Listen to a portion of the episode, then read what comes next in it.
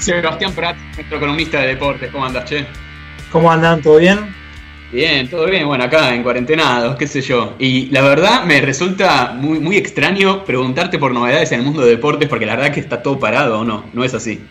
Sí, no, no hay, no hay muchas novedades. En realidad lo que se está viendo más que nada es, eh, bueno, cuándo se retoma la actividad o cuándo se retomaría la actividad.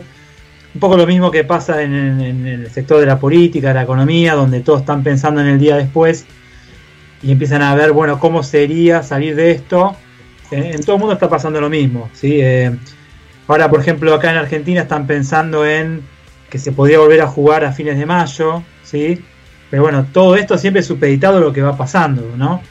Eh, si la cuarentena se extiende, todos esos plazos también se van a extender. Por eso yo más que, a ver, más que hablarles de alguna novedad del deporte esta semana, en realidad lo, que venía hoy con una idea un poco de hacer algo, eh, un tema un poco más curioso, si querés, que generó coronavirus, y es hablarle de los cuatro países que todavía están jugando al fútbol. A ver. Tenemos un país de Europa, tenemos un país de Asia, un país de África y un país de Centroamérica. Ah, yo pensé que se decir, no sé, Venezuela, Corea del Norte e Irán.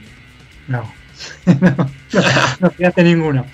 Eh, a ver, son, son, son los casos más extraños, ¿no? El más conocido tal vez sea dentro del ambiente del fútbol, el europeo, porque justamente sucede, digamos, en, en, el, continente que es un poco la referencia de todo lo que está pasando ahora.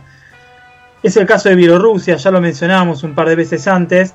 En, el caso este de Bielorrusia, ellos juegan de marzo a diciembre, ¿sí? cuando en realidad en Europa se juega de agosto a mayo, y la liga empezó el 19 de marzo. Al principio, eh, fue como un, poco una excentricidad, ¿no? Porque se jugaba con público, se juega en teoría con público todavía. De hecho, hubo partidos ayer, hay partidos hoy. Lo que pasa es que esta semana los hinchas empezaron a hacer como una especie de boicot, ¿sí? Dado el, digamos, el temor, ¿sí? la propagación del virus, empezaron a hacer un boicot como para que estas, eh, se empezara a jugar sin público. Y de hecho, por lo menos los partidos de ayer no fue gente a la cancha, fue muy poca gente, ¿sí? ya se veían las tribunas completamente vacías.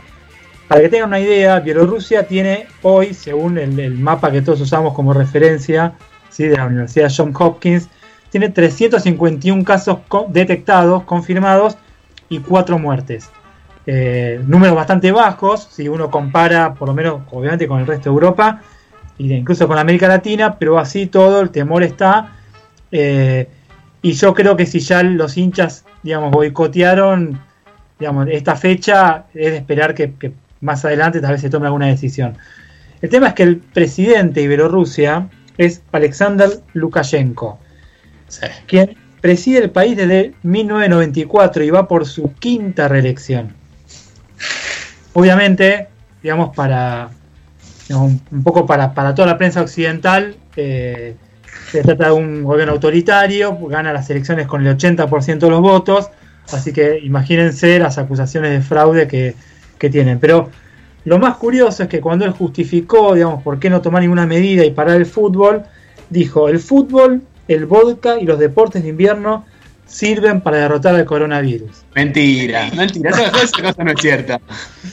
No solamente es cierto, sino que él mismo se asume como un presidente autoritario. Él dice. ¿Se, llama a sí mismo autoritario? ¿Cómo es? Sí, él reconoce que es autoritario. Él dice, obviamente, la contrapartida es que su plan económico, su economía eh, eh, es muy asistencialista. Eh, pero así todo él no deja reconocer que una sociedad se debe gobernar de alguna manera con cierto autoritarismo.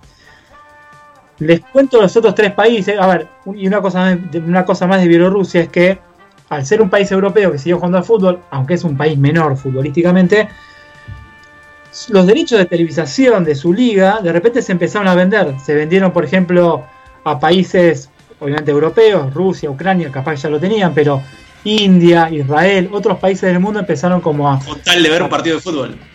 Con tal de ver un partido de fútbol, tal cual. Así bueno, yo les, reconozco que ayer miré no un partido de fútbol de Bielorrusia, pero sí por lo menos un resumen de un partido eh, para ver esto de las tribunas, viste cómo estaba y cómo no estaba. Los otros tres países, uno es Nicaragua, ¿sí?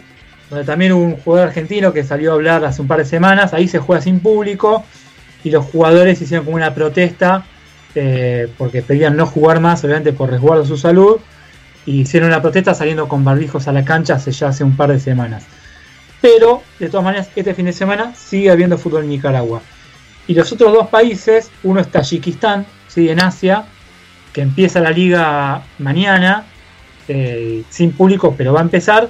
Y el otro país en África es Burundi, que también tuvo partidos ayer, tuvo partidos hoy. No tengo conocimiento de que la Liga de Burundi hayan querido comprar los derechos de televisión eh, para verla, pero bueno, sí es el caso de Bielorrusia. Pero ¿cómo es que no estás viendo partidos de Burundi?